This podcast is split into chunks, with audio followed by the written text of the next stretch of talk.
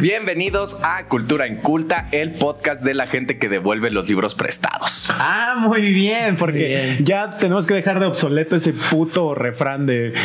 ¿Cómo? Ay, eh, es tonto el que presta un libro, pero, más, tonto el que, lo devuelve. No, eres es- una buena persona, güey. Sí, eso es de malas personas, no lo hagan. Sí. Devuélvanlos. Es No es- un no es tuyo. honor que alguien te preste un libro. Y es más un honor recibirlo de vuelta. Claro. Así que, y bien cuidado. Sí, yo soy Cristian, él es César y allá está David. Hola. Mi androide, mi androide. Hola, chicos. Pruébame el micro, por favor. ¿Qué? ¿Qué tal? ¿Cómo están mis niños? Eh, Esta vez, si no lo recuerdan, vean el capítulo anterior. Ah, no es cierto. Vean Pero- todos, vean todos. Vean todos. Nos tocó leer Un Mundo Feliz. Que de El- feliz está muy cuestionable, pero es- se le va a abordar. se Se, le va va, a a, tocar. abordar.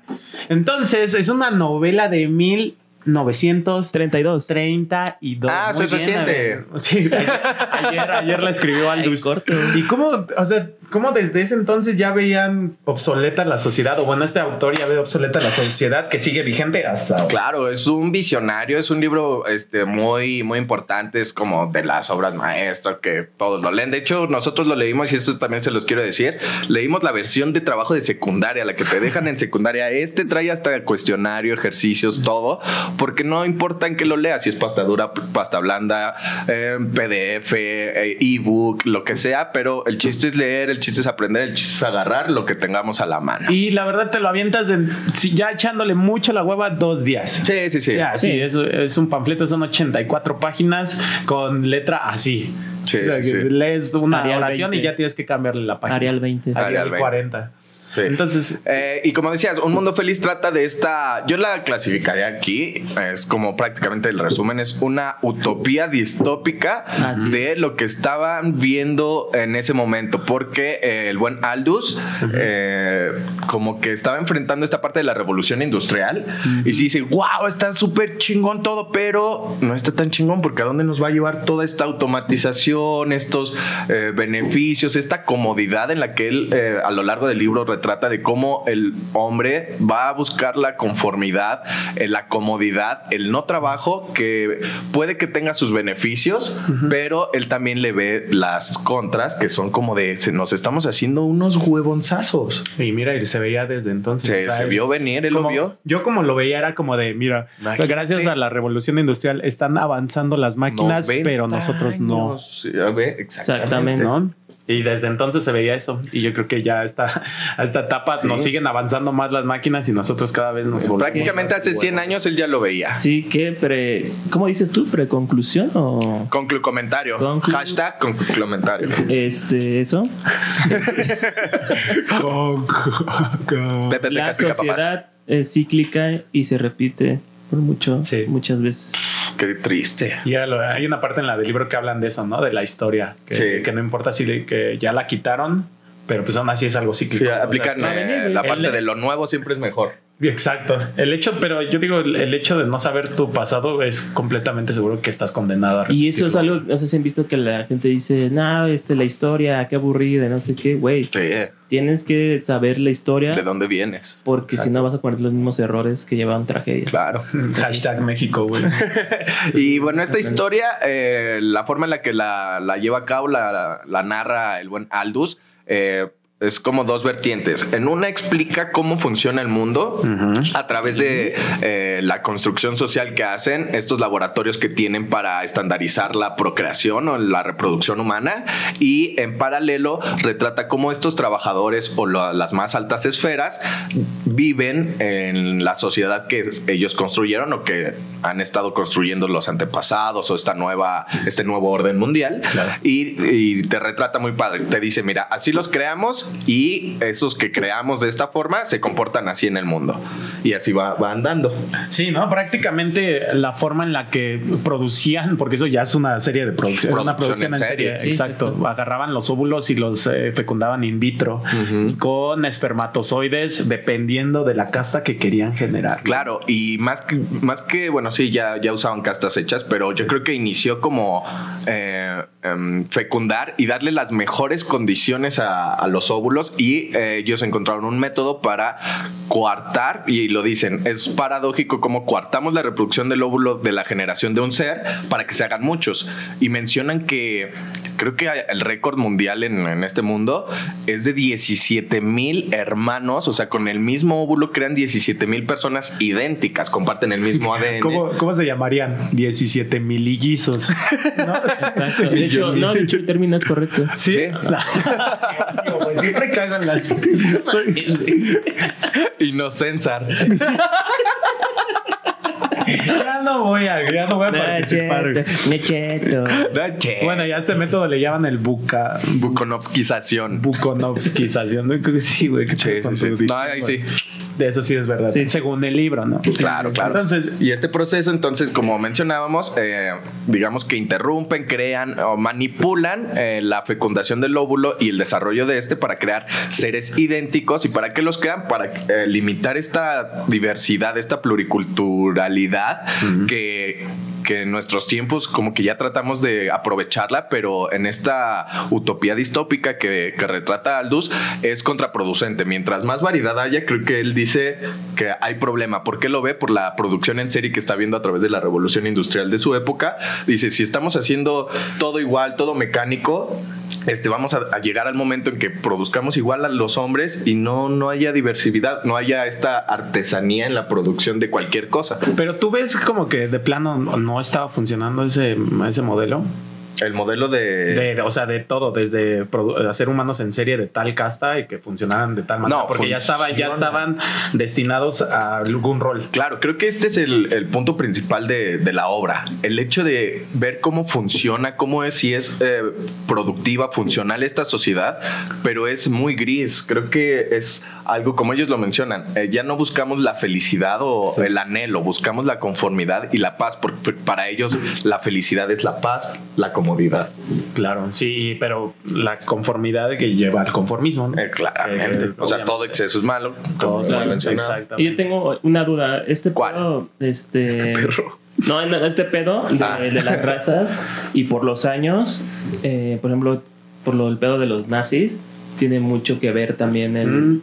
El, Oh, claro, ya. el que quiera nada más una casta y que sea perfecta y que Claro. solo tiene que ser así las cosas.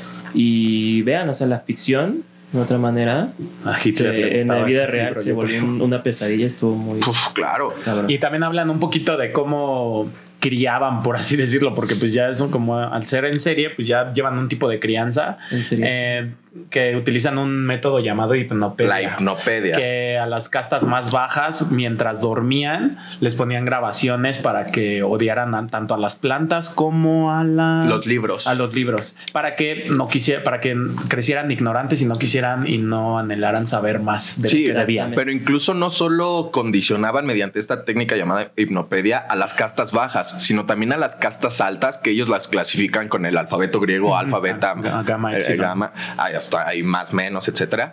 Pero también eh, condicionan a las razas superiores para tener este papel, para saberse superiores a las otras, Claro. para comportarse de tal o cual modo. La, una de las más, eh, de, de las técnicas que más me, me causó conflicto y me repudió fue la parte de que a todos los condicionan para obedecer. Y esto a lo largo del libro se ve como les dicen, ya cállense y todos como que Ajá, reaccionan así. ya son completamente acondicionados. Sí, sí, sí, latigazo. Sí, está bastante interesante. También este. Ay, ya se me olvidó. Bueno, ¿te acuerdas al rato? Sí. Castigado al, al rincón. Alguien tuvo No, pero... em, Ah, bueno, perdón, que por ejemplo, ta- eh, eso era para las castas bajas y para las castas bajas también eh, te- la acondicionaban para que tuvieran una oxigenación en su cerebro bastante mm, mejor para que su sistema Inteligencia. Inteligencia sea mejor, que era el, el método que usaban los mayas. también- ¿En serio? Sí, No cuando, sabía, cuando sabía. nacían ya ves que les deformaban el cráneo Ajá. y les ponían dos tablas. Era, es para que tenga tu, tu nariz tiene mejor oxigenación para el cerebro. Wow. O sea, eran No sabía eso. Pero Aquí- Mel Gibson sí. Pero, pero me- sí, Ah, no por eso se supone que los mayas tenían la, la cabeza como que aplastada y atrás. Y también los egipcios. güey. Yo pensé que porque se pegaban de chiquitos. Ya se cayó.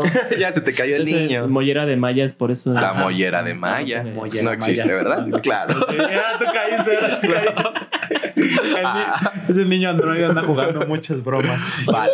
Entonces ya empiezan a. em, nos vamos a meter en la, en la historia este personaje Bernard. ¿Qué te Bernard. ¿Cómo, cómo, ¿Cómo describirías a Bernard? Bernard, creo que es un. eh, Es como uno más del sistema, Sí, ¿no? O sea, realmente no tiene trascendencia. Él no me pareció eh, eh, totalmente ajeno o como un, un, un personaje aparte de esta sociedad. Ya estaba totalmente inmerso y creo Claro. que prácticamente todos lo veremos un poquillo más adelante, pero Bernard lo único que lo hacía...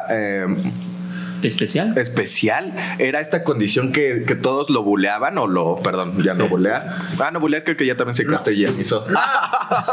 Qué rico. No, anglicismo. Bueno, lo molestaban eh, porque Lo era más chaparrillo Ajá. y le decían, no, pues es que a él le metieron alcohol en la sangre artificial para que fuera más estúpido.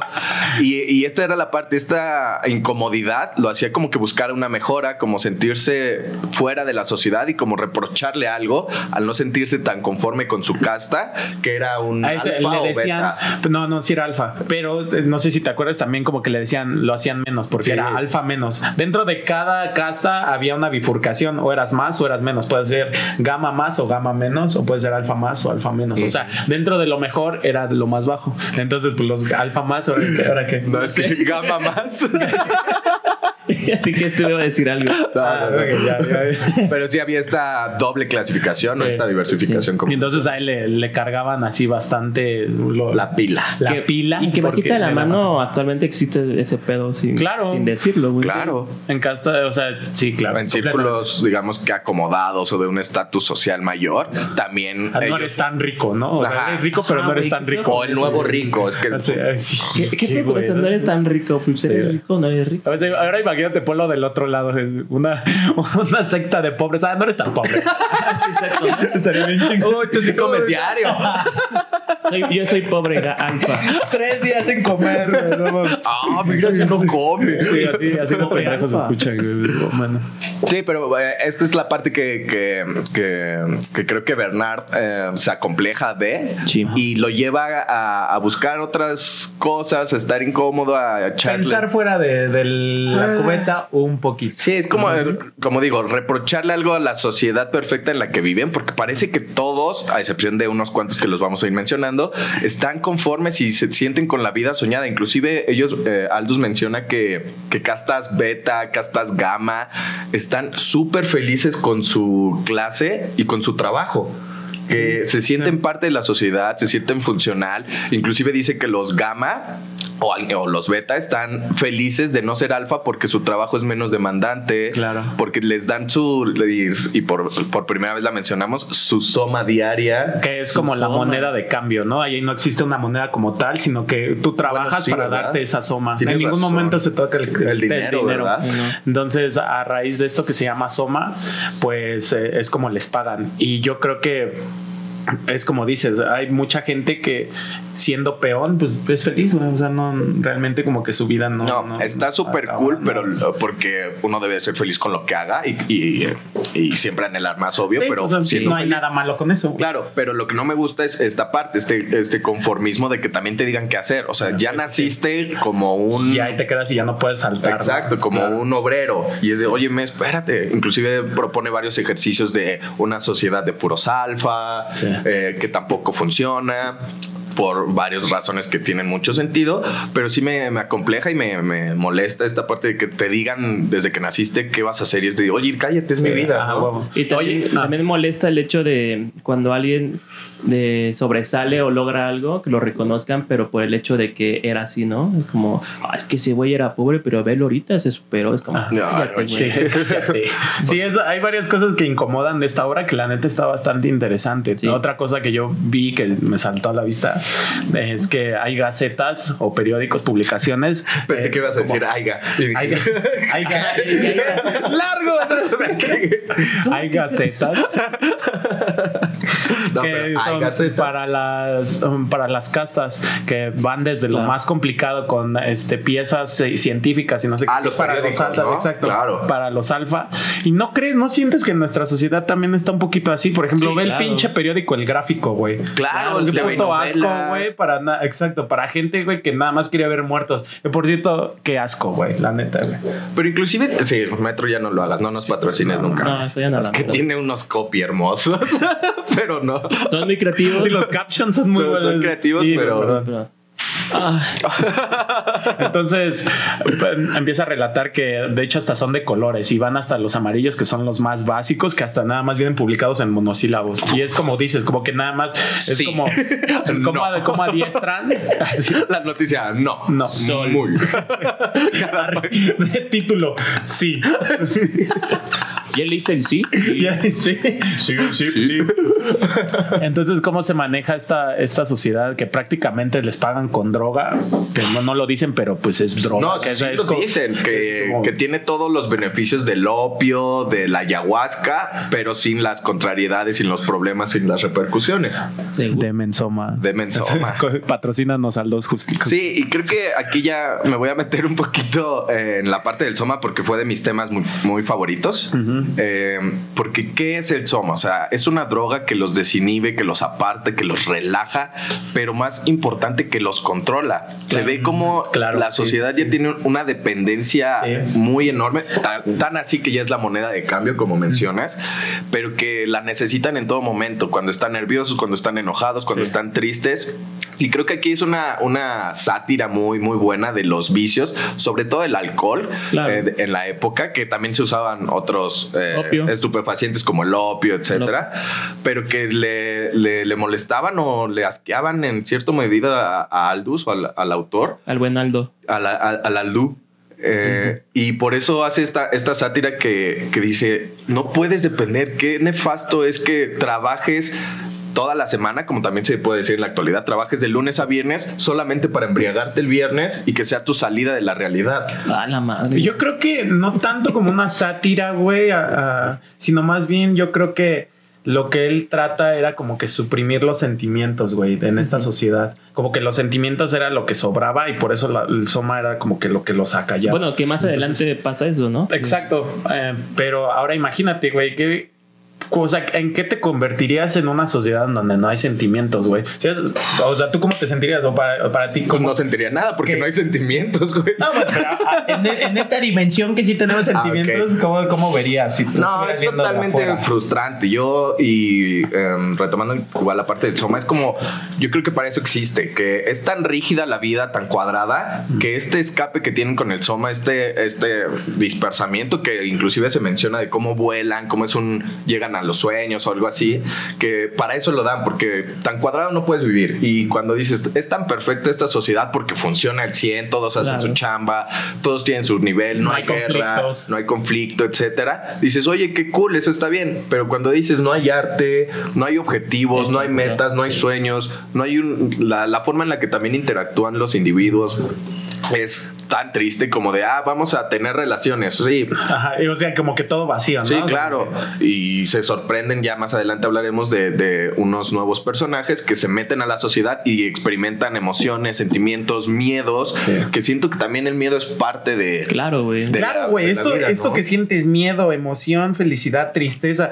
es lo que te hace sentir vivo, güey, es lo que te hace sentir como un- una persona que, que siente, pero, güey, o sea, no puedes quitarle los sentimientos a la vida, sería como No. nada más venir a, a dar la vuelta a esta dimensión en esta vida, güey, y pasar sin pena ni gloria. ¿sabes? Claro. El ser humano a es- cumplir con es- la máquina. El ser humano es un ser vivo que se maneja por emociones. Claro, güey. Oye, era lo que se trataba. Sin ello no hay nada, güey. Ahora, No, trataban no como de suprimir sentimientos y otra cosa que habían dejado de lado como obsoleto en esta, en esta distopía es la religión, la monogamia también, que es un, ahí todavía yo la verdad choco Ajá. con eso. Yo la verdad en eso de la poligamia no, no es, no es mi hit. La verdad. No, o sea, y dicen que es completamente antinatural, pero pues. Pues no, porque hay varios animales, varias especies que son eh, monógamas y Los pingüinos, felices, los los, pingüinos. pingüinos. Eh, los gansos creo que también, o los Sí. cisnes, no recuerdo bien, pero hay muchos animales que, que son monógamos y funcionan, siguen vivos, han evolucionado, etcétera. Creo que no es o bueno o malo ser monógamo o, pol- o polígamo. Sí, Es está que- como que ahí en. O sea, está ser como que en el vértice. ser humano, güey, pues al tener raciocinio, güey, entonces a partir de ahí ya es. eh, y el raciocinio y emociones es, la, es una mezcla que. Y es que es una mezcla Está bien brutal, cabrón, ¿no? Como de brutal. juicios morales, sentimientos, güey. o sea, ya todo esto sí. se mete y pues la verdad ya es como un O revoltijo. sea, porque hay personas que, por ejemplo, son este. O sea, poligamia y uno que es, eh, digamos, católico conservador lo va a ver como de. ah, Sí, no, güey, eso no exacto. está Claro, bien. ahí es la Pero para él funciona, güey, para las parejas también. Ajá, para, para alguien le funciona, para pero para no. ti, cristiano este, conservador, no funciona, entonces para ti funciona otro tipo Sí, de. Eje. Simplemente ya ahí llega la parte del respeto, ¿no? Respeto. Que tu estilo de vida Es muy tu pedo mientras Claro. no lastimes a nadie, aunque adores a, a un elefante. No Aquí, pedo. como dijo un Vergas, tu libertad llega hasta donde empieza la del otro, listo. Y punto. Benito Juárez. ¿No? No.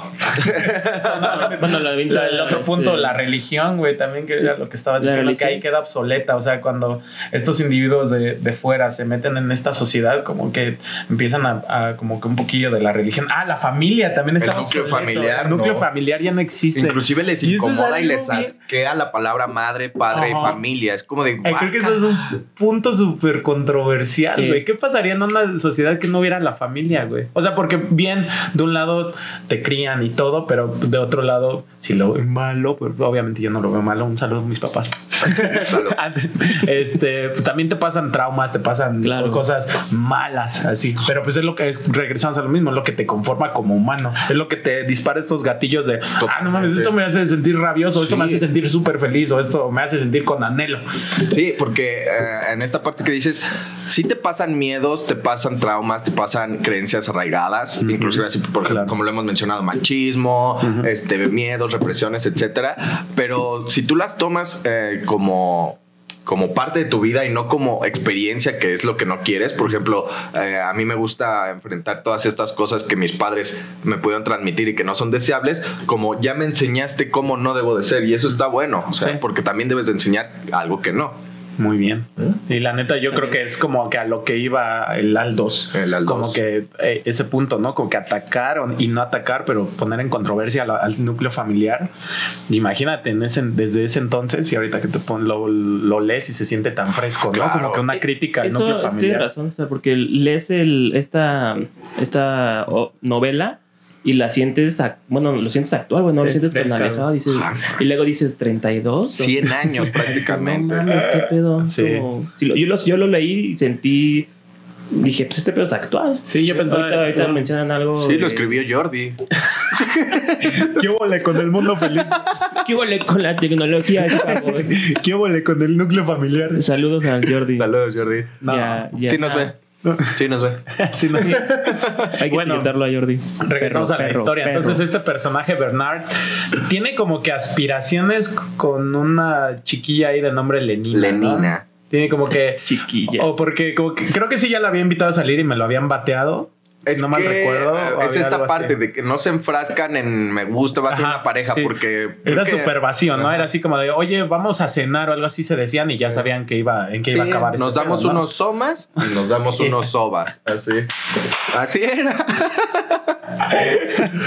Mamá de- así era. Así Sí, era. así. Porque así Porque- es. Qué vacío, ¿no? O sea, yo creo que sí. ¿Dónde creo que el cortejo? Exacto, era lo que te iba a decir. Si algo a mí me gusta de este pedo de, de conocer a alguien nuevo es, es el coqueteo. Sí, o sea, sí, que en dónde dejas así de, ¿vas a querer? Sí o no, sí, órale, va, No. pum, mete, sacas, adiós. Echar la mirada, no, guácala. Y ya después, de- después así como que tú con otra mujer y tú ves a ella con otro hombre. Y Claro. que es raro. Bueno, yo la verdad, pues está raro, ¿no? Sí, y creo que ahí también viene esta parte de cómo todas las satisfacciones que tienen eh, los individuos dent- de- dentro de este mundo feliz son meramente físicas. Ajá. Porque, por ejemplo, el soma los desinhibe, los relaja, etcétera. Sí. El sexo simplemente es para, ahora sí que el desfogue. Lúdico, Sí, lúdico, exacto. güey. O sea, El de, porque, "Ay, ya porque ya tuve". ni siquiera era para procrear. Simplemente porque, como, dijimos- satisfacer las necesidades básicas. Por ejemplo, otro entretenimiento que había, porque como les decimos, no había arte o no se permitía el arte, el cine sensible, que era una experiencia bastante rara, Sí. que solamente te estimulaban el cuerpo, te estimula- eh, estimulaban los sentidos Hola. y esta era la única recreación posible. La mente no, no era permitido estimularla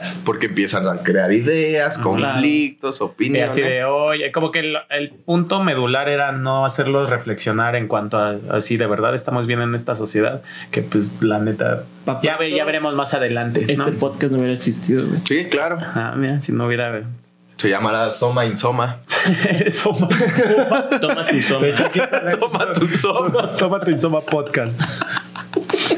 Entonces, a este personaje Bernard in- invita a la chiquilla Leni, Lenina a. Nuevo México y van en un, o sea, lo describen como esa vida que tenían era súper privilegiada, que se los van en un jet privado. El de- taxicóptero, Sí, ¿no? taxicóptero. No. Ya Venga, te dices, ok, este pedo es viejo. Sí, Sí. sí. no, pero también dices, ah, perro, ya existe. El Uber ya tiene. El- sí, ya tiene helicóptero, ¿no, güey? O sea, para que veas, ya nos alcanzó. O nosotros un no visionario. Visionario. Entonces llegan y llegan a Nuevo México, o sea, cruzaron el continente, ellos están en Inglaterra, llegan a Nuevo México y llegan a una reserva de salvajes. La ¿Qué son los salvajes? Pues la, la sociedad salvaje o el mundo salvaje, que también me mamó el nombre, que es mal país, como un país. mal país. Mal país, este lugar culero. Mejor le hubieran puesto, ¿no?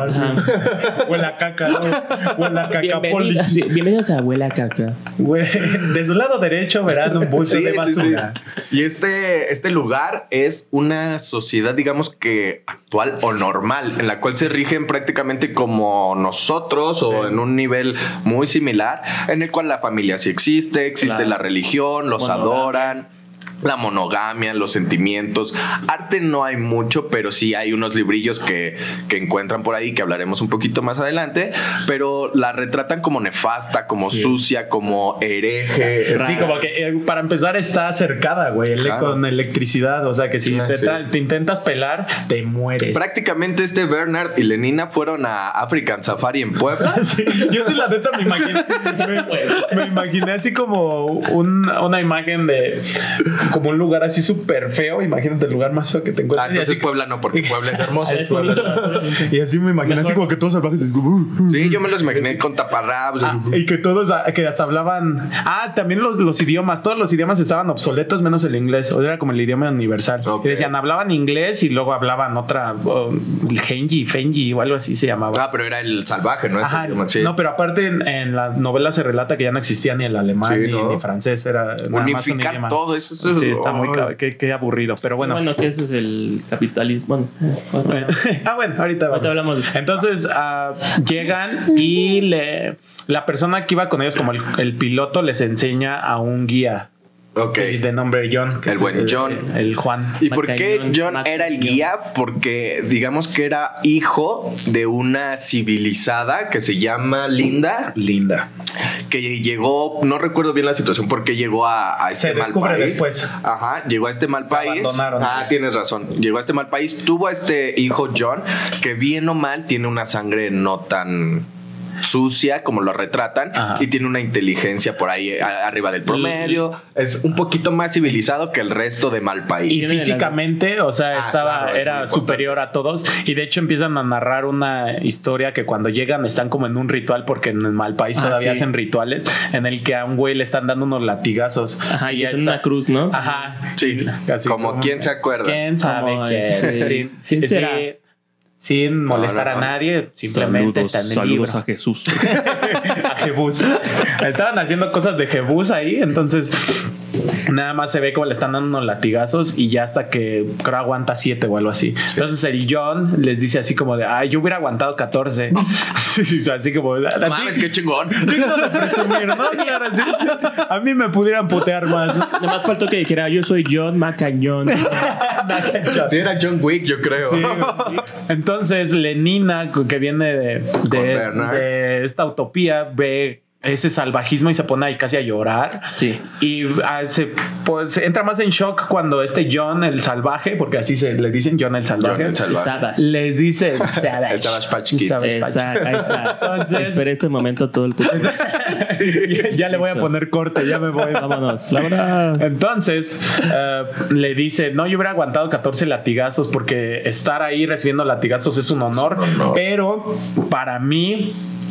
No me dejan por mis facciones físicas. Que te- ahí dice, ¿no? Tenía que ser del color lodo. Sí, No. No eres color caguama, no te podemos. no te A ver, si no eres color piloncillo, no le entra. color cartón, güey. Pero Pero aquí- dice así, color lodo, güey. Qué feo. Sí, aquí sí esta parte que también luego, luego la, la, la vi retratada en nuestra actualidad de cómo es, existe este racismo inverso en el cual por ser güerito lo, lo Sí, lo-. Sí, aparte también como que ahí le metió algo como los latigazos, como que tirándole un poquillo a la Inquisición, probablemente. Pues, Eh, así de, "Ve- te ves salvaje, Al cabrón. catolicismo es Sí, en general, ¿no? porque Sí. lo que hace este Aldo siempre es, miren, eh, un mundo ideal tiene estas cosas buenas y estas malas, que, o sea, las buenas obviamente se retratan como de súper funcional, súper avanzada, pero las malas es carente de, de sentimientos, Sí. eh, súper fría, etcétera. Pero también a los salvajes dicen, miren, estos sí tienen sentimientos, o sea, a la sociedad normal, estos sí tienen sentimientos, son- tienen un núcleo familiar, se llevan cool, pero tienen estas cosas que no carecen de sentido como la religión, perdón, este igual yo no, no profeso una religión, respeto Tampoco a los que sí, pero eh, hay religión que tiene sin sentido, se flagelan sin sentido, eh, hacen cosas que Sí. él no no le gustan de su sociedad real y por eso también las, las ensalza, las retrata muy, Sí. muy claramente. Y como que precisamente ese es el punto, ¿no? Como que resaltar así de esto para mí está medio Digo, tal cual es el autor hablándote directo, ¿no? Sí, Ajá, sí, sí, exacto. es como de no seas pendejo, no te pegues. Desde el 32, cabrón. Entonces, ven a esta escena.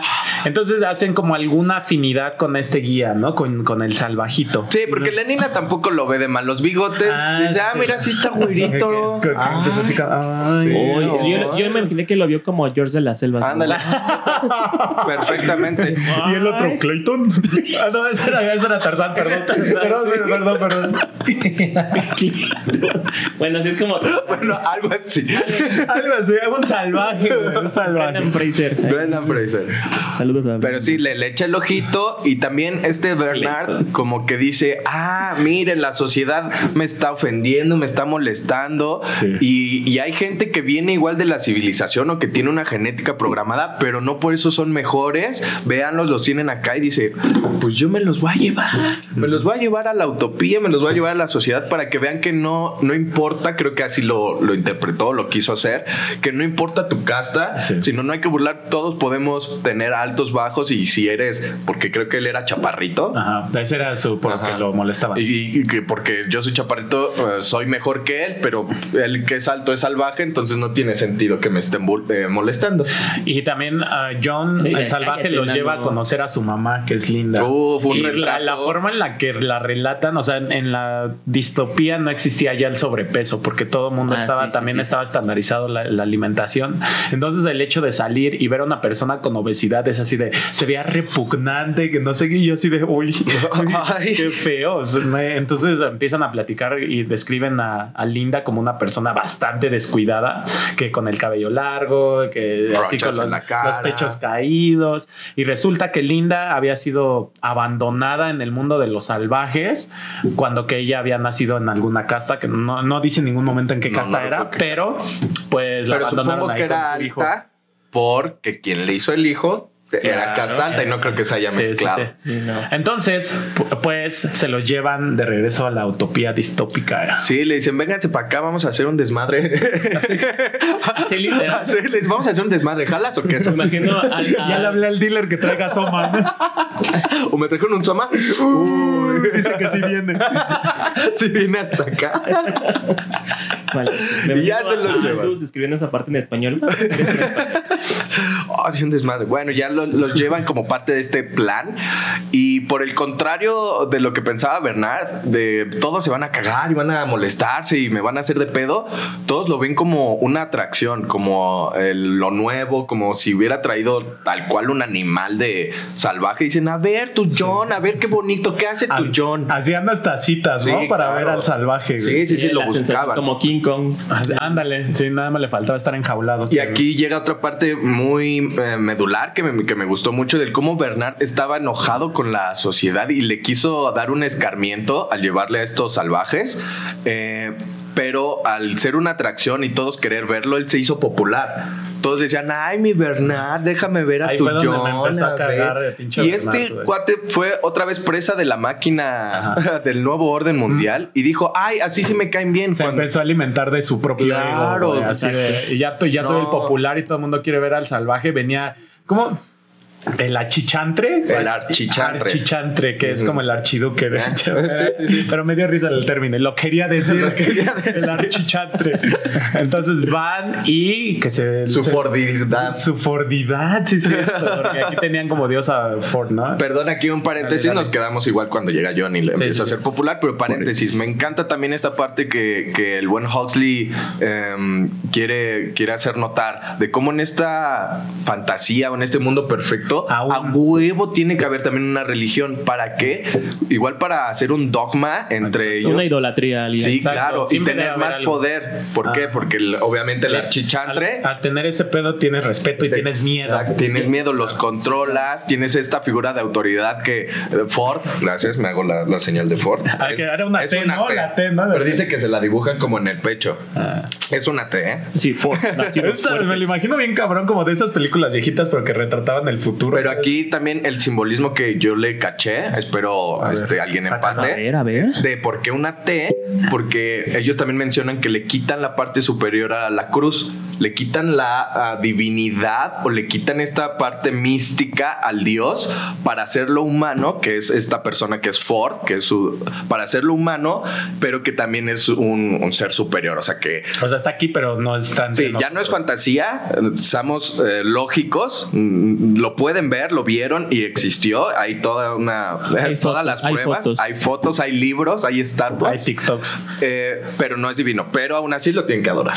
Wow, bravo. Y de hecho, bueno, de esa ¿eh? parte, güey, me imagino socialmente cuando escribió el libro, eh, pues él vivió la, tra- la transición de toda esta la revolución industrial y me imagino que en esos tiempos veían a Henry Ford en cierta manera Sí, seguro. como claro. el, el innovador, el creativo, el, Pues el que va a imagínate, cambiar, marcó el que cambió la historia, el rumbo, rumbo de la historia. Don completo. Vergas. Entonces me imagino como en esta época que lo mismo se repiten ciclos, ciclos, que en su momento fue, no sé, puedo decir Bill Gates con computadoras y ahora Elon Musk. Elon Musk, ah, Este- que ya es el segundo más rico del mundo. Entonces está como muy cabrón de que imagínate que ahora saquen la tercera parte de Un Mundo Feliz y se llama el Dios Musk.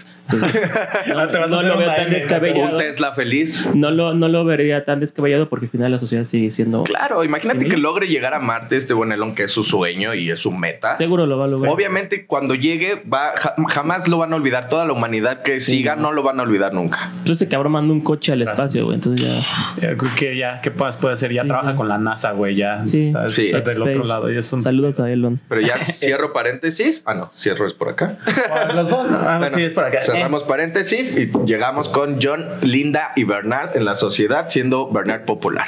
Entonces, el salvaje empie- empieza a ser como el punto de atención de todo el mundo. Entonces, todo el mundo quiere venir a verlo y ver La novedad. La novedad, porque pues, es una persona y le empiezan a preguntar, ¿no? Y es, empieza a ser muy amigo de esta, este otro personaje de apellido Helmholtz. Helmholtz, que eh, trabaja igual con Bernard, son, son valedores Ujú. y ahí. Pero él también como que estaba, no me acuerdo a qué se dedicaba Helmholtz, pero que también su trabajo lo hacía como pensar un poquito fuera de la caja y eran, eran como de los que se salían un Ah, poquito por era escritor de las hipnopedias y de los Ah. libros permitidos. Una vez más, las artes salvando al mundo. O sea, te- te hacía que le daba como un poquito de rienda suelda que pensara de más. Sí, y él se enojaba porque lo ponían a escribir, digamos que el manual, que era como libro de entretenimiento. De cómo amaestrar a las nuevas castas. Yo quiero escribir algo más creativo, algo novedoso, pero no puedo y por eso también tenía este, esta chispa, este chip. Este, este chipsecito que ahí está. Entonces eh, empieza a hacer migas con el salvaje y empiezan a ser eh, luego, luego súper amigos. ¿Y qué es lo que los une? Mr. Shakespeare. El Shakespeare, el Shakespeare los, los une Siendo que John, eh, al ser hijo de Linda, pues yo creo que Linda igual se llevó, o por ahí, como en, en Malpaís, si existía el arte, él encontró este John, encontró un libro de Shakespeare con las obras de Shakespeare eh, en su casa y pues se fascinó. Dijo, wow, este cuate piensa bien. Y en Malpaís nadie sabía leer, pero como Linda venía de la civilización, le enseñó a leer a, a John y por eso era su, su entretenimiento y lo amaba y lo idolatraba al buen Shakespeare. Entonces eh, llegan y ya cuando es el anuncio oficial de que llegaron dos salvajes al, al mundo este distópico, llega el fue, no, no fue Mustafa, fue otro, ¿no? Este, perdón, Foster. Foster. que era como el presidente de, como de esa conglomeración. De la industria creadora de los humanos. Ajá, entonces, sí, sí es cierto, como de la parte científica. Exactamente. Entonces llega y, como que empieza a ridiculizar a los salvajes, ¿no? Y de repente, ¡pum! Cochetada. Llega Linda, la salvaje. Ah, espérate, te estás adelantando un montón. No mames. Eh, Bernard eh, y Helmholtz, este al tener este libre pensamiento, este pensamiento, digamos que caótico para la sociedad, a no obedecer las reglas, a ser, digamos que malos individuos, el buen jefe Foster ya les trae coraje. Ajá, y los quiere exiliar. Y los quiere correr y exiliar. a Islandia. Islandia, exactamente. Perdón. Y esto también es parte del coraje que le tiene Bernard y por eso quiere hacer el desmadre con, con Johnny sí, Es cierto, tiene ahí un plan. y, pues empieza también Foster a, a humillar a Bernard, le dice, te voy a correr porque tú eres bien pendejo y chúpame y así. así le dijo, léanlo. Léanlo. Palabras de Aldous Huxley. no, mías. Yo solo esta parte hago la cita textual. ¿Qué está tu sopa? Y por eso ya Foster también dice, a ver, ¿qué onda con este, este, con este valedor? Este valedor. Y pues ahí tienen la, la el as bajo la manga. Resulta que Linda fue abandonada en el mundo de los salvajes cuando estaba embarazada y adivina quién la había preñado. Dios mío. Ah, la paloma. Empieza con F y la José, pero ya estás hablando, vamos a dar el, podcast de, idioma paloma. no sé, la preña mm, Mustafa. Eh, empieza, empieza con F y termina con Noster. Ah, ya. Anda más. Noster. La paloma Foster. Foster. Foster ah, póster de la mansión de amigos imaginarios, claro. Obviamente. Entonces llega y llega Linda y dice, yo te reconozco, tú me hiciste a este niño. Y, obviamente, pues qué pedo, lo empieza, como que lo abraza y este güey se queda así como de, ay, no mames. Y a tal grado que. Total. La humillación para ellos, ¿no? Porque pues sí. No, para él. Ah, por eso. Porque pues, para nosotros es así, ah, pues ni pedo, güey. Ah, es mío, está guapo. este ¿Qué onda, amigo? Tráeme una caguama. En... Quédate con el cambio. Entonces, pues queda en ridículo aparentemente a los ante los ojos de esta sociedad y se pela. Sí, claro, porque la sociedad, recordemos que eh, le, le, molestaba, le asqueaba el, término papá, mamá, núcleo familiar. La procreación sexual era deleznable, era deleznable. Por lo tanto, él dice, ay, ya me cacharon, ay, me y en, um, paralelamente se estaba cocinando esta. Un panque. ya se estaba esponjando. Esta historia entre Lenina, si no recuerdan a Lenina, Lenina es la amiga de Bernard, a la cual como que le traía, le traía ganita. Entonces Lenina se sentía atraída con el salvaje con George. ¿Cuál es tu, ¿cuál es tu pensamiento acerca de Lenina y su deseo con el salvaje? Obviamente, al tener rasgos eh, aprobados por la sociedad, dice ya palomazo, listo. Pero también eh, esta Lenina como que decía, a ver, ¿por qué él no me está buscando? O sea, es cuando te dice el clásico ejemplo de el niño que no te pide el juguete hasta que alguien más lo tiene, ah, que no lo quiere. Y como este cuate John salvaje de la selva no la desea y no le muestra el interés. Y sí la desea, pero... bueno, ella no se da cuenta. Por eso dice, ah, chinga, ¿por qué no le gusto? Y siendo un salvaje, me debe de amar. Y como John lo escondía muy bien por esta pena o este... Eh, sí, era por pena, no Ajá. Claro. Sí, sí, sí. Como la, la pena que, que en la Biblia se relata de Adán y Eva, que la, la descubrieron hasta morder la manzana. Si es como de estos escrúpulos que tiene, eh, se limita al expresar los sentimientos y Lenina se saca de la onda y le dice, a ver, a ver, a ver, tú también me debes de desear como todo el mundo me desea. Ajá. Sí, y era como regresamos a lo mismo, que en esa sociedad era súper fácil tener sexo, ¿no? Sí, sí, sí, tú Y le dices, entonces, ¿quieres? güey, Jalo. ajá, y ella como que esperaba que este güey hiciera algún movimiento, pero por los, por cómo fue criado, pues simplemente no se podía hacer eso, ¿no? Pero pues también mi, mi reacción, porque llega un momento en el que Lenina prácticamente se le abalanza y este güey la rechaza. Y así de, ¿por qué? O sea, también pues ya. Eso también me sacó un montón de la Y, onda. y se puso allá así como que, pues es esto mismo, ¿no? Como que retratar cómo es una persona bajo los dogmas de la sociedad actual. Claro. Entonces como que este güey empezó a rechazarla y pues sí, todo mal, ¿no? Le empezó a decir puta ramera y no Ah, sé qué. Y así de, ay, me, me hizo sentir incómodo, ¿no? Pero ¿por qué eh, me, me saca, te digo, de la onda? Este John la deseaba. De hecho, hasta la, la idolatraba. Era Ajá, como sí, de, era así como wow, es un ángel hermoso, casi, casi, ¿no? hecha por los dioses. Tallada en su cara por los mismísimos ángeles. Eh, ¿Por qué cuando se le acerca no le provoca este, no sé, digamos, esta, este impulso sexual? ¿Por qué no la toma? ¿Y por qué se saca de la onda? Ah, No creo que en la sociedad Se llama erección. Claro. Eh, ¿Por qué en mal país? Eh, pues. ¿cómo, ¿Cómo cogían, no? O sea, pues, ah, tal vez porque- era matrimonio Creo- afuera. ah, exacto. Creo que era, era bajo el. Creo que sí le dice. O sea, tengo que estar casado como para hacer algo así. Bueno, y ahí también es como de, Así de, güey, pues, lo hubieras hecho. Sí, papi, ella quiere, tú quieres. No pasa nada. No, sí, listo. ya había consenso. eh, con- si hay con, sí, consenso, Sí, pues ya. jálale. Luz verde. Y pues ahí se empieza a hacer como que una relación bastante tormentosa. Sí. Este, ya no digamos tóxica, porque me siento. Sí queda como re- esta esta mujer lenina queda súper marcada por el rechazo. No, y hasta me la, cachetea. Ah, sí, sí, le- sí, todo, todo mal, ¿no? Sí, o sea, después de tener todo y ahora hasta acabas de golpeador. Claro. Malo, muy, muy- eso sí fue salvaje. Malo. Sí, pinche George. Sí, y bueno, pues la, la madrea y llegan un, a un caos. De su, su cabeza se vuelve un- una tormenta del buen John porque dice, ay, ¿cómo puede ser, pinche vieja? Yo la amaba, está mancillada, la sociedad no funciona.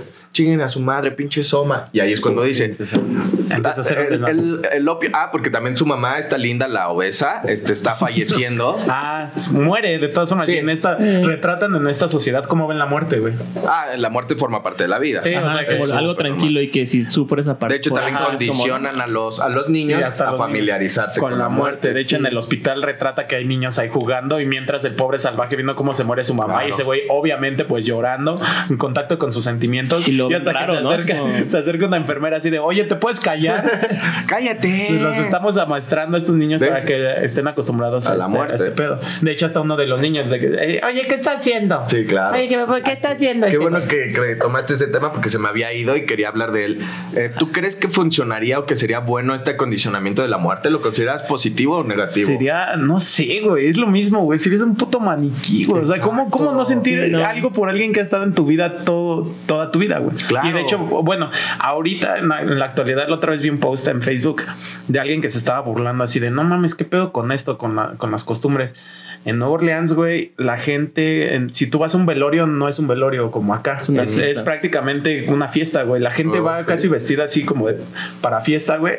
Y así las morras con azul pastel y así. Claro. Y yo cuando estaba viviendo allá me contaron que un- una muerte no es como que le llora su partida, sino como que celebra su vida. Oh, Entonces, claro. pues es Claro. otra forma de verlo, pero aún así a mí me costaría mucho como que no estar triste, mucho menos cuando es un ser querido tuyo, ¿no? Entonces, Pero es lo rico Pues- de, de las diferentes de culturas. las de diferentes claro. culturas. Pero sí, eh, o sea, si ahorita tú me dices, vamos a hacer una peda porque se murió alguien, tampoco sería así como de, "Oye, no, güey. como Sí, que- claro, tú me dirías, no, güey, no voy porque Ajá. yo creo esto, pero chido. Sí, la neta no se me hace como, como bueno, creo que visto como filosóficamente, si lo quieres ver, Sí. o sea, celebrar la vida, pues está chido. Claro. Pero pues no sé. Comienzas a respetar, ¿no? Te- Pero a mí me... Pero eso de que de plano, así cero sentimientos, sí sería. No, No, para mí es muy necesario, tal vez no esta tristeza o este acomplejamiento por la muerte, pero sí es necesario el miedo a la muerte, porque si tu vida no va a tener un fin o no lo ves y no te importa No que llegue a su fin, no tienes metas. Yo me imaginé la escena de, del Caballero de la Noche asciende. Cuando el, el- el viejito le dice a Batman, es que nunca vas a salir si no te quitas la soga. O sea, si siempre tienes este Sí. colchón, Vas a decir, vas ajá. a claudicar así, o sea, te, te va a dar hueva y no le vas a dar tu máximo empeño. Creo que Sí, esto sí, es es cierto, el punto crucial o la, la, la parte más importante de la muerte, que tienes que dar todo de ti porque en algún momento se te va a acabar. Y en ese tipo de decisiones, ¿no? Sí, claro. O es, o es esto o es nada, Sí. o la muerte. Gracias. Batman, por darme tanta sabiduría. Niño erudito. Entonces, Buen Bruno pues Díaz. este, en un arrebato ya de de que el, el punto culminante es rechazar a Lenina. Ya de ahí es cuando Sí. se abre una puerta en el salvaje y dice, es que el pedo de esta sociedad es esa madre del Soma. el Soma porque ve cómo muere su mamá ahí apendejada por el Ajá, Soma. por el Soma. Y de hecho, cuando rechaza a Lenina, Lenina ya en un acto completamente de adicto es así de, ay, estoy triste, voy por Soma, necesito Soma. Entonces este güey va y lo llevan a, a un hospital, ¿no? Sí, como el centro de distribución de Soma. Ajá, y empieza a hacer un desmadre, así que empie- empieza a aventar el Soma por las ventanas y que y todo mundo así como de, güey, ¿qué estás haciendo? No mames, mi. Soma, güey. Y ahí es cuando él empieza a predicar este pedo de, ¿saben qué, güey? El Soma los está envenenando, ya Sí. no, no, o sea, que les está matando sus emociones y pues qué Que pedo, cas- ¿no? casualmente se está convirtiendo como en un predicador en eso. Ajá, exacto, güey. Claro. un- Sí, está muy cabrón. Es como el punto inicial, podría ser de un movimiento acá Ujú, medio Exacto, anarquista, como una revolución, ¿no? Pero Sí, no una- lo siguen tanto. O sea, la gente ya está tan Ah. metida en este pedo que obviamente. Tan no- No, no, no iba a dejar esa droga tan fácilmente. No, y aparte se, se sonaba bien deliciosa, ¿no? Sí, porque lo, lo que más decía es que no daba cruda, güey. Entonces sí, ahí, Ah, ahí me. se podían ahí me- echar las que Ya, quisieran. ya estaba así como de dónde se consigue. el, el doctor Haciendo- marcando la librería, ¿no? Bueno, y, y en este en este centro de distribución no recuerdo bien por qué también eh, llega Bernard y Helmut. Sí, porque les hablan, porque Ah, prácticamente ah, sí, Bernard cierto, es como ¿verdad? el dueño. Como sí. como si se hubiera perdido un Le perro. dice, oye papi, ¿tu, tu salvaje anda aquí, ¿vas a venir por él o qué? Está haciendo un desmadre. Y aquí, Cristian, viene la parte más pinche chingona medular de este libro, güey. Llegan y obviamente lo detienen y lo llevan con el señor Mustafa, que es como ya de una red mundial. de Sí, o sea, los detienen y los culpabilizan por el desmadre. Ajá. Y obviamente lo inculpan a Bernard Helmholtz y al salvaje y los llevan eh, con un- una caca grande, güey. Que es, Sí, es este güey que ya era inspector mundial. Ah, inspector mundial. Entonces empiezan a tener esta pinche plática. Entonces imaginen, de un lado tienes a un güey de, de estos centros y del otro lado tienes un güey que, está, que nació en lo, en lo salvaje. Claro. Y son ideas completamente contrarias, pero tienen una, una plática que te vuela Y la no cabeza. contrarias. No contrarias, sí, se complementan. Se complementan. Aquí Sí. te digo que ya los, los regañan por el desmadre y los llevan a los tres con este Mustafa, que así se llama el inspector mundial, que digamos que es el creador de las reglas, el que dice qué se puede y qué no. ¿Vale? Y, y obviamente Bernard está súper paniqueado porque dice, ya me van a mandar ahora sí a la chingada, ya no voy a ser un alfa, ya me van a mandar a una isla, le da miedo. Y se pone todo Ajá. puto a rogar de rodillas, Ajá. literalmente asqueroso. Ay, nefasto, sí. Arrastrado, gusano, huevos. sí, güey. Sí, que- Súper odiándose. ¿no? Pero bien, Bernard, bien. Eres chido. No me saque, por favor. Y el buen Helmut, este, Ese sí dijo, aquí no no, queda, qué él pedo. estaba inclusive contento. Dijo, Sí. ah, ya chingue su Sí. madre, me van a mandar, qué bueno, voy a escribir más chido donde me mandes, Exacto. ¿no? Y empiezan a tener este discurso que, wow. Sí, porque John ahí, él no, no cree que está haciendo mal, él defiende su actuar Ujú. y dice, no, a ver, pero pues es que el Soma está bien culero, que la ver. Y ahí el buen Mustafa también le empieza a decir, a ver, papi, creo que tienes razón. Y empieza este diálogo que me gustaría ver cómo lo, lo inicias o cómo... A mí me gustaría cerrarlo más bien, si tú lo quieres iniciar. Ok. Ah. Ay, eso sonaba, sonaba. Retador. ¿Me lo abres? Bueno, este John el salvaje al estar frente a esta autoridad, pues lo empieza a cuestionar de, oye, ¿por qué haces esto? ¿Por qué me regañas? ¿Por qué los tienes atados al soma? ¿Por qué viven en una sociedad tan deleznable?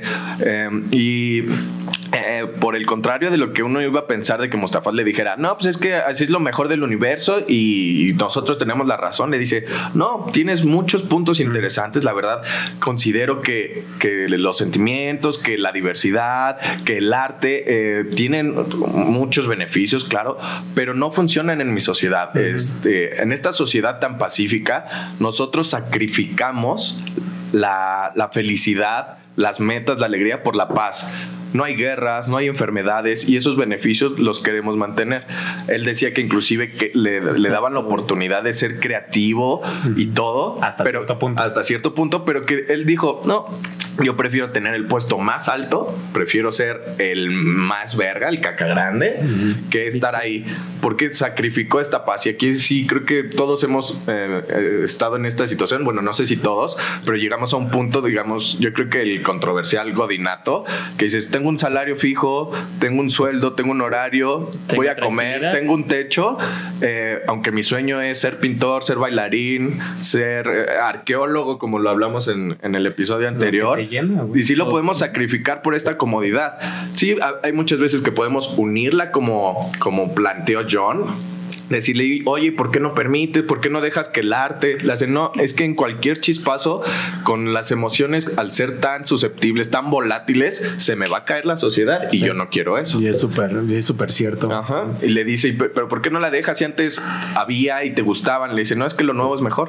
Eh, el avance que logramos es mejor que cualquier cosa que tuvimos. Wow, siempre el punto de partida va a ser hacia adelante. Ya ellos se Sí. van hacia adelante y ya no, ya no regresan. No, a mí se me antojó meterme a la plática y decir, Sí, "No ya pinche ya- Jonah". Pues, ¿Te imaginas así de, A ver, "Oigan, pásame un soma para platicar a gusto. A ver, ¿traen soma o qué? Ok, estabas en el entendido de que era una sociedad feliz, entre comillas. Un Ahorita mundo voy. feliz. Claro. Ah. ahí voy, ahí voy, ahí voy. Para él. La primicia es, es sencilla. Conocemos la luz porque hemos estado en la oscuridad. Conoces la superficie porque has estado en lo profundo. En este caso, ¿sabrías identificar que eres feliz si nunca has estado triste? No. No. Y era era en el mundo en el que estos güeyes vivías, vivían, ¿sabes? Y de hecho es lo que dice, hay una cita que me gusta un buen que le dice Helmholtz. Le dice, es idiota escribir cuando no hay nada más, eh, no hay que escribir. No, o sea, no vivían nada trascendente Claro. de lo que él pudiera escribir. Y entonces es algo como que, puta, así te vuela la cabeza. Simplemente va a ser un narrador, ¿no? Exacto, o sea, de cosas que pasan y que no van a ser eh, relevantes para nadie porque todos vivían lo mismo. Claro, Entonces eh, siempre tienes como que esa parte, como que él, llegué a la conclusión de como que sí, el sufrimiento es necesario como para que tú puedas disfrutar de algo. Por ejemplo, si tú quieres ganar mucho dinero, pues te vas a tener que aventar días y noches enteros trabajando un chingo que es el sufrimiento, para que llegar a ese pinche punto y ya tengas un chingo de dinero y como que lo disfrutes más, ¿sabes? Claro, totalmente de acuerdo. Y aquí está perfecto para hilar eh, la siguiente parte. John, eh, pues terminando esta, esta charla, eh, ve que van a exiliar a Bernard de a Helmholtz. Helmholtz. Helmholtz. Y él dice, ah, pues yo también me voy porque la neta me caga esta, Sí. esta pinche ciudad. Eh, y le dicen, ¿a dónde? Me voy a donde sea. Porque estoy asqueado de tanta comodidad. Sí. Y cuando él se va a un faro, me parece una isla o... Sí, una Sí, un faro ahí se encuentra. Él empieza a crear sus herramientas porque dice, no hay nada que puedas disfrutar más que lo que te costó trabajo. Y eso sí es cierto. Y eso es increíble. Creo que cuando te dan un regalo dices, oye, qué chido, muchas gracias, Pero lo no lo aprecias. Pero cuando tanto. te lo compras porque te desgastaste, lo consigues por tu esfuerzo, te, te, te hierve así el pecho sí, y sí. dices, eso, chido. Hasta cuando vas abriendo la envoltura. No, claro, lo valoras mucho. sabes, sí. Y esto es como dices. Para ver felicidad, para ver satisfacción, debe de haber sufrimiento. Debe, más que sufrimiento, esfuerzo. un sacrificio. Tenemos que conocer las dos polaridades. Para conocer el odio tienes que conocer el amor. Y Sí. así podemos ir todo el día. Piensen en las polaridades y son necesarias. Para que, para que, te- para que estés familiarizado con un sentimiento tienes que conocer su Claro, antítesis. Claro. no pasa que cu- cuando te sabe más rico acostarte, pues cuando estás bien madreado, ¿no? O sea, cuando Sí, llegas güey. madreado de una chinga del gimnasio, de que caminaste, de que trabajaste un chingo y te acuestas, dices, qué delicioso. Aunque al otro día te amanezcas como si no hubieras dormido un culo. No, güey. claro, pero si te acuestas después de estar todo el día sentado, es como de, meh, Sí. meh. Ajá, es como Exacto. otra vez lo mismo, pero Sí. volteado. Mm, con pan. Ahora de este lado.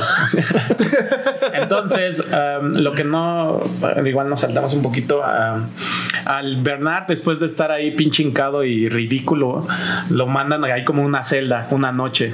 Entonces, mientras cuando se lleva a cabo esta pl- plática controversial entre el salvaje y Mustafa, él les dice a él y a Helmholtz, es que me dijo, de hecho, está bien chido que los exilien porque a la gente que exilian es a la gente que se sale del pensamiento tantito y es así como de... Y ahí es cuando le dice, yo de hecho quisiera estar allá, pero pues la neta, pues así que esta es mi chamba prácticamente y yo casi creo esto. Ajá. Y ya le dijo, pero pues la neta ya hay gente que, que está súper despierta, que está pensando en Claro, cosas o sea, diferentes. es un lugar donde están todos los librepensadores. Ajá, Claro. Imagínate. y que salieron de la, de la distopía esta. Entonces, pues la verdad suena como que van a, a una parte soñada, güey, No, claro. prácticamente. Yo me la imaginé así como una cárcel chida, que tienes todas las comodidades que te mantienen, que te dan soma, pero que tienes la oportunidad de interactuar y de ser creativo con otros y estar acá en el... Eso hubiera estado chida. Hizo una cárcel entre comillas, güey. Sí, claro, porque Así, era ay, un centro de exilio. trabajo más que una cárcel. Era... Ay, sí, estoy tentado con bata. Ay, sí. Ay, ay, maldición.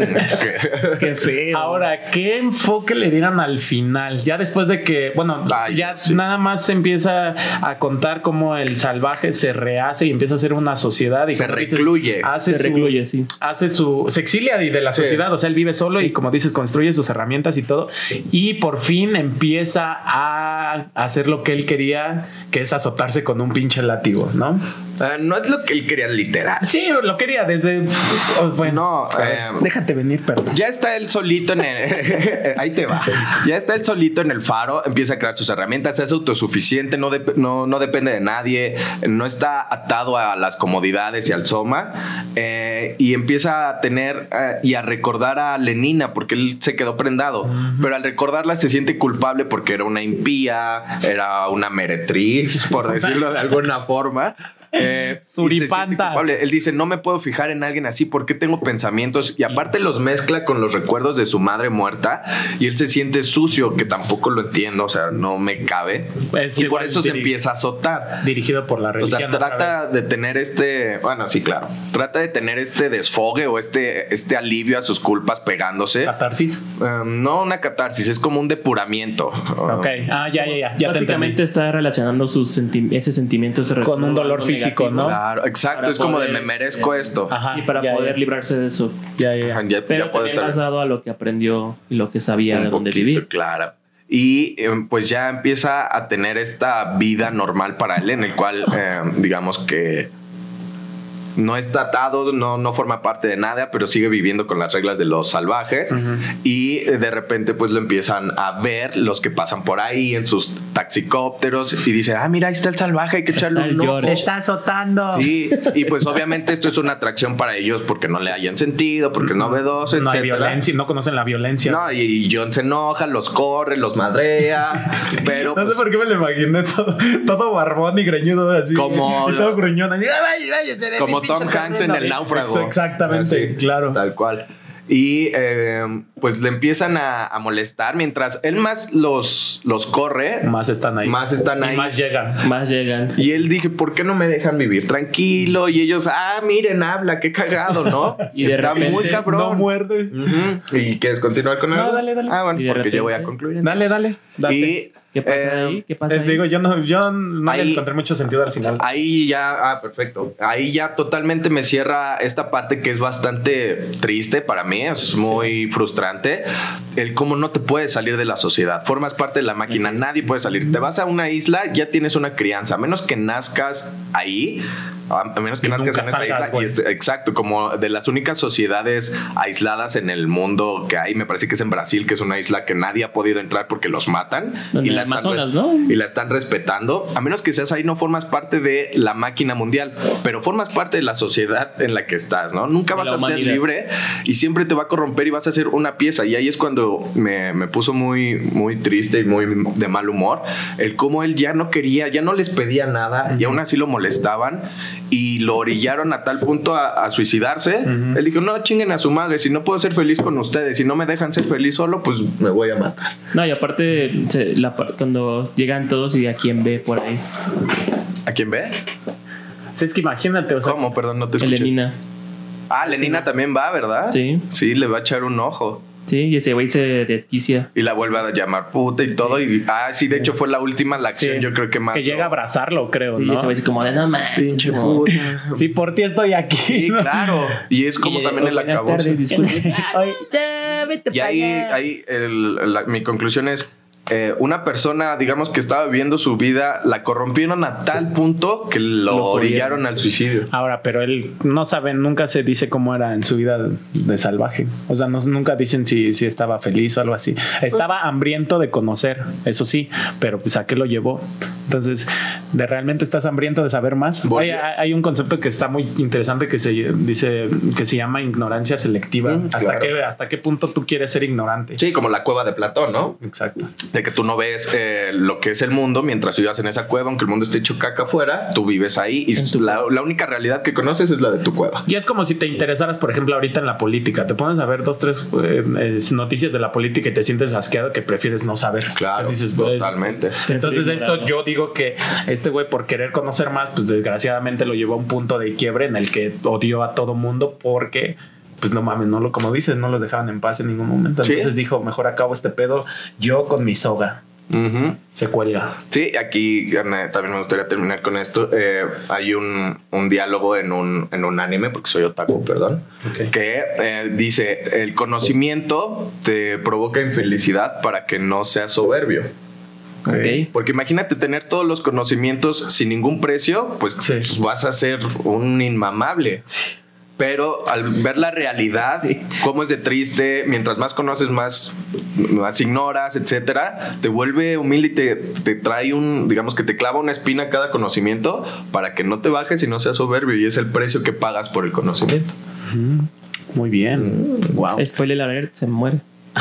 Ah, pues sí, se muere. Se Pues, pues sí, se colgó. Se colgó. Se quedó azul. Y también eso estuvo bien culero, como lo ven colgado y le dicen, ah, ya, y todos se van. No le toman. Ajá. eh, Era un Así fue como que de, ah, bueno, ya. fugaz. Pero murió. ¿por y pues era como lo que estábamos hablando, no tenían ninguna reacción ante la muerte. La muerte es como, ah, ok, sí, es normal ese. Vamos. Ajá, Échenle cal. Así. ya traigan otro salvaje ese faro. Ya, ya, ya estoy- Este ya se murió.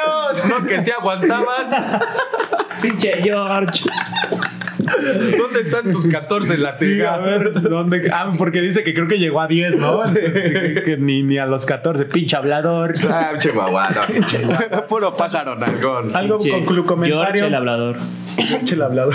Conclu comentario. Eh, no, yo ya me eché el conclu comentario. Muchas también. gracias por vernos. Toca la tómbola. No, toca tómola. Muchachos, Tómbola. va a ser el cuento de de Navidad. Ah, sí, perdón. En esta no hay tómbola porque pues nos toca época decembrina. ¿Y por qué es nuestro podcast y hacemos lo que queremos? Si no ¿Cuál les es el gusta, pedo? comenten. A ver, suscríbanse. A ver, denle like. Ah. Ah, ¿verdad? Pues ahora no hay tómbola.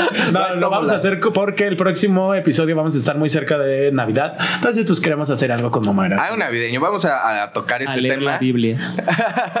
a tocar este tema que seguro lo han visto mil veces, que es el cuento de Navidad de Lewis Carroll. Eh, es una joya. Si no conocen a Lewis Carroll, acuérdense de Alicia en el País de las Maravillas. Si no quieren ver el libro, vean la película de los Picapiedra. Viene bien ilustradito ahí. ¿eh? No, la verdad, lean el libro, van a tener otro enfoque total y tiene una cosa bien chida.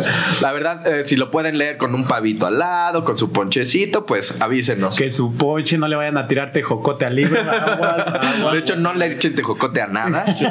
Ay, pero el tejocote le da sabor. Bueno, ya. Ah, chinga tu madre, sabor. Los queremos un chingo. Ah, pinche tejocote voy. David, muchas gracias por Y yo, todo. bien. Acompáñenos, píquenle acá, allá. Y acuérdense, acá. suscríbete. Sí, si nos comparten, suscríbete. les van a- a dar un suscríbete. Y si le das un like, este va a llegar una gotita más de, de conocimiento a ti. Ay, ay, ay. Adiós, besito. Besito en su mollera. Besito en el muñón. No, este ya no es de Naufel, ya no hay muñón. Ah, me vale Ah, cola. siempre hay muñón. Adiós, los amo. Soy de la verga güey. Ya vámonos a la vez. Este estuvo ya pelado al final, eh. Feliz Navidad. Estuvo picoso.